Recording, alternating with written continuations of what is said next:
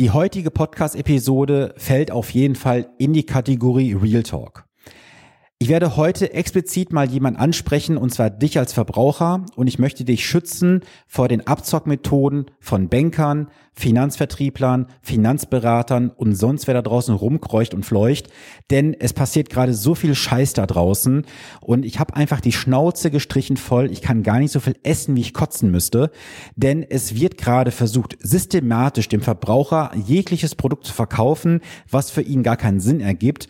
Und mit dieser Episode möchte ich einfach mal ein Statement setzen und dir auch am Ende, beziehungsweise in der Mitte der Episode, ein paar Hinweise geben, wie du dich vor diesen Abzockmethoden schützen kannst, mit den richtigen richtigen Fragen, mit den richtigen Gedanken. Deswegen lass uns mal direkt einsteigen.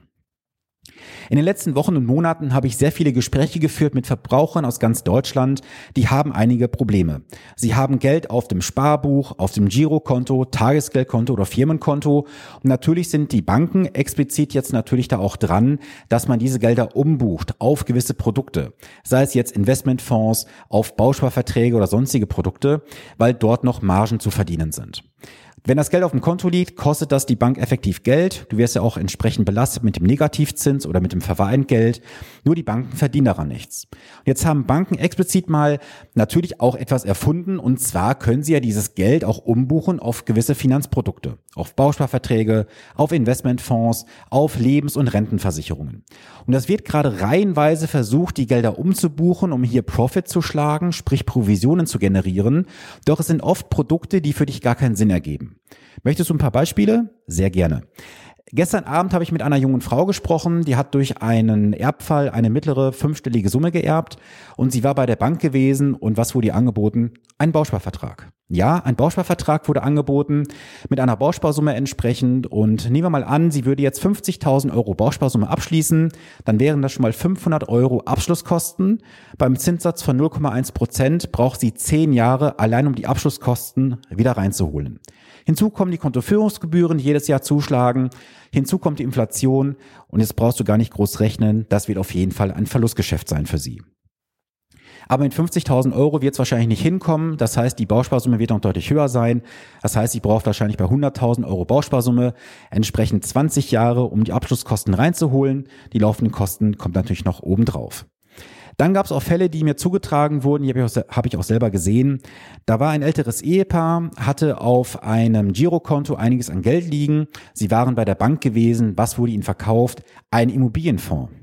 Jetzt haben Immobilienfonds eine gewisse Charakteristika und zwar hast du dort ein Jahr Kündigungsfrist und ein Jahr Mindesthaltedauer.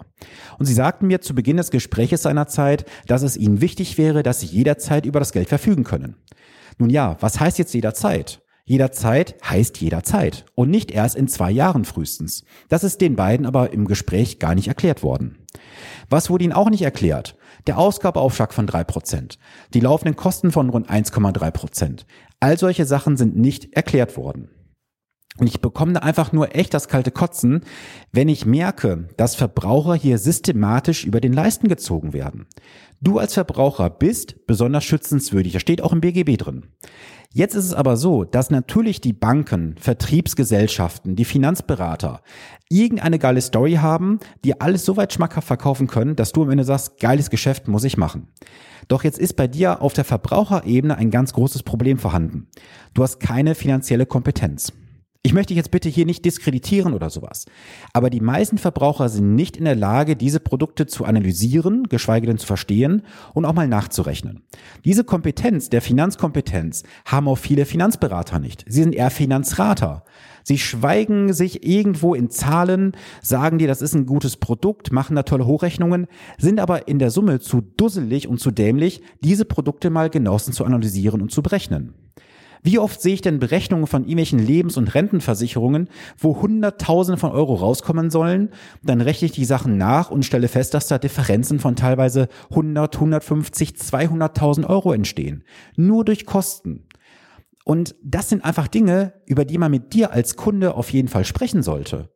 Denn ich frage mich ganz ehrlich, ob die Verbraucher, sprich auch du, diese Produkte überhaupt abschließen würden, wenn sie wüssten, was sie dort kaufen, a zu den Kosten, b zum Konstrukt und c das Ganze natürlich auch in der Rentabilität betrachtet.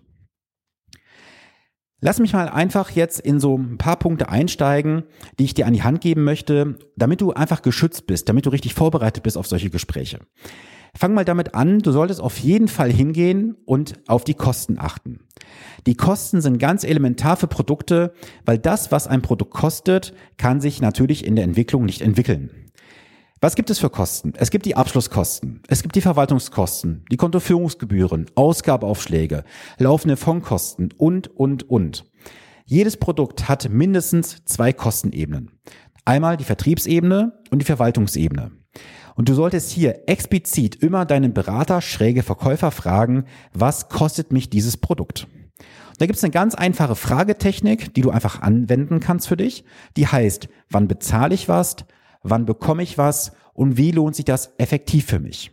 Und dieses effektiv ist ganz, ganz wichtig. Denn es bringt dir nichts, wenn du da tolle Hochrechnungen siehst oder irgendwelche tollen Berechnungen. Du musst immer schauen, wie effektiv sich das für dich lohnt. Der nächste Punkt, Punkt Nummer zwei, achte auf den Nutzen.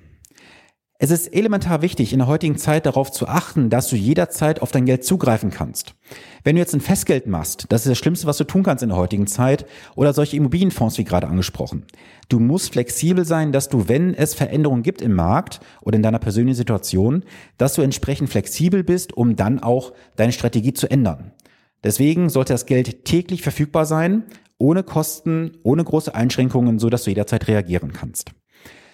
Punkt Nummer drei, ist die grundsätzliche Frage, verstehst du dieses Produkt? Kannst du dieses Produkt deinem besten Freund, deiner besten Freundin abends bei einem Bier, bei einem Glas Wein einfach mal in wenigen Sätzen erklären? Wenn du das nicht kannst, hast du das Produkt nicht verstanden. Warum solltest du dieses Produkt dann überhaupt kaufen? Du solltest ein Produkt nur dann kaufen, wenn du in der Lage bist, dieses deinem besten Freund, deiner besten Freundin in wenigen Sätzen zu erklären. Es muss jetzt nicht hochgradig professionell sein mit den richtigen Wording und so weiter, aber zumindest die Grundzüge solltest du verstehen. Punkt Nummer vier. Die jeweiligen Vor- und Nachteile abwägen. Es gibt nicht nur Vorteile, nein, jedes Produkt hat auch seine entsprechenden Nachteile, die sind jeweils spezifisch. Diese Vor- und Nachteile musst du für dich abwägen und am Ende ein Fazit ziehen, ob das für dich tragbar ist oder nicht tragbar. Und lass dich da auch nicht, das ist Nummer, Nummer fünf von den Punkten, nicht unter Druck setzen. Ich habe jetzt mehrmals auch mitbekommen, dass irgendwo in Gesprächen gesagt wurde, man sollte jetzt sich noch diese Woche entscheiden, weil es irgendwelche Vorteile geben würde. Das Produkt wäre so toll, es gibt keine Möglichkeiten, da bald mehr einzusteigen. Lass dich von solchen Vertriebsmaschen nicht unter Druck setzen. Nimm dir die Zeit, die du brauchst, wäge diese Punkte für dich ab, kalkuliere mal für dich durch. Und wenn du das nicht kannst, dann melde dich gerne bei mir. Also ich kann da auf wenigen Minuten schon sehen, ob das Produkt hier und die ähm, Vorteile und Nachteile hat. Ich kann auch mal Berechnung anstellen. Und das ist etwas, was hier in der Podcast-Community, auch im Social Media, sehr viel genutzt wird von euch, dass ihr einfach mal auf mich zukommt, sagt, ich habe hier ein Produkt, kannst mal kurz durchrechnen. Das sind wenige Minuten Aufwand für mich teilweise, eine oberflächliche Berechnung zu machen. Und das hat vielen echt schon den Arsch gerettet, dass sie einfach eine finanzielle Fehlentscheidung nicht getätigt haben, weil sie einfach mal gefragt haben. Das ist auch so mein, meine Bitte an dich. Mach jetzt in der aktuellen Marktlage keine Schnellschüsse. Lass dich nicht unter Druck setzen, recherchiere genau, prüfe auch mal, wer dir gegenüber sitzt, denn es ist vollkommen klar, jeder Finanzberater, jeder Banker hat ein Interesse daran, dein Geld einzusammeln, denn es gibt Provisionen dafür. Und je mehr du natürlich investierst, umso höher sind auch die Provisionen. Das ist ein Paradoxon, wenn man so möchte, was ich nicht ganz verstehe. Weil ob du jetzt 10.000 Euro investierst oder 100.000 Euro, warum gibt es bei 100.000 Euro die zehnfache Provision? Das habe ich nie verstanden. Und das ist ja gerade diese Perversität im Finanzvertrieb, dass halt auf Summen bezahlt wird, anstatt auf Dienstleistungen. Deswegen bin ich ja damals auch zum Honorarberater übergeschwenkt von den Provisionen, weil ich einfach ethisch und moralisch es nicht mehr vertreten konnte, dass ich wissentlich den Leuten mehr Provision abnehmen musste, weil es nicht anders ging, weil sie mehr investiert haben. Und das ist ja auch etwas, was du als Verbraucher auf jeden Fall vor Augen halten solltest. Jeder Euro an Kosten, den du heute irgendwo versteckt bezahlst, den musst du hinten erstmal wieder reinholen durch die Entwicklung deines Finanzproduktes. Und viele Finanzprodukte in der heutigen Zeit sind das Geld unterm Strich nicht wert, was du bezahlst. Da kann ich dir etliche Beispiele nennen, die ich alleine jetzt in den letzten drei, vier Wochen gesehen habe, wo Produkte seit fünf, acht, zehn Jahren laufen und nicht mal die Abschlusskosten reingeholt haben, geschweige den Inflationsausgleich oder irgendeine positive Entwicklung Entwicklung gemacht haben. Und das darfst du auch bitte nie unterschätzen, den Faktor Zeit. wenn du einmal ein Finanzprodukt falsch kaufst und einfach nur des Gewissens wegen sagst, ach, ich habe da irgendwas, das liegt in der Schublade. Diese Zeit, die du jetzt verschwendest, wird sich hinten x-mal rächen. Und ich möchte dazu auch mal gern ein explizites Beispiel an die Hand geben. Ich rechne das hier gerade mal live aus während der Aufnahme. Komm, lass uns mal folgende Situation annehmen. Du bist heute beispielsweise bereit, 25 Jahre zu investieren. Du würdest monatlich 500 Euro beiseite packen und einmalig 0 Euro. Nehmen wir mal an, du machst eine entsprechende Marktrendite von 5%, dann wärst du bei 294.060 Euro Ablaufleistung. Jetzt mal angenommen, du würdest nur ein Jahr entsprechend ähm, weniger Zeit investieren, dann wärst du bei 27, äh, 274.190 Euro. Das heißt, wir reden hier schon mal über 20.000 Euro Differenz, obwohl du nur 6.000 Euro weniger investiert hast. wenn du jetzt auf das gleiche Ergebnis kommen möchtest wie vorhin, auf die 294.060, da müsstest du schon 536,23 Euro investieren. Das kann man jetzt über viele Sachen weiterrechnen auf die Rendite noch. Also können wir auch mal ganz kurz machen, wenn du bei 500 Euro bleiben würdest, dann müsste die Rendite schon 5,51 Prozent betragen. Das heißt, 10 Prozent mehr vom ursprünglichen Ausgangspunkt müsstest du erwirtschaften, um dieses eine Jahr aufzufangen. Was meinst du, wie viele Beratungen ich in diesem Jahr gemacht habe, wo mir die Teilnehmer gesagt haben, die Coaches, Sven, ich hätte gerne fünf Jahre früher dich kennengelernt, weil ich fünf Jahre früher hätte richtig anfangen können, hätte mir viel Geld gespart, viele schlaflose Nächte. Und da kann ich nur sagen, jeder hat sein Schicksal selber in der Hand. Natürlich ist es mir vollkommen klar, ich kann nicht alle in Deutschland missionieren und irgendwo beraten. Das schaffe ich zeitlich nicht, weil meine Lebenszeit auch begrenzt ist.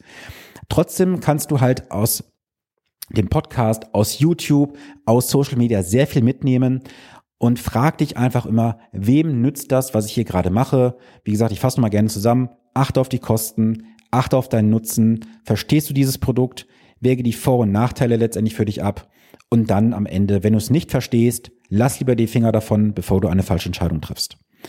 Ich hoffe, dass du heute aus dieser Episode für dich einiges mitnehmen konntest. Und wenn du Themenwünsche hast, schick's mir gerne durch. Und ich werde nächste Woche mal wieder hier eine schöne Content-Folge machen zu einem Thema, was auch für dich sehr, sehr spannend ist. Deswegen schalt auf jeden Fall nächste Woche wieder ein. Und jetzt wünsche ich erstmal eine wundervolle Woche. Bleibe gesund und wir hören uns am nächsten Montag. Viele Grüße, dein Sven Stopka.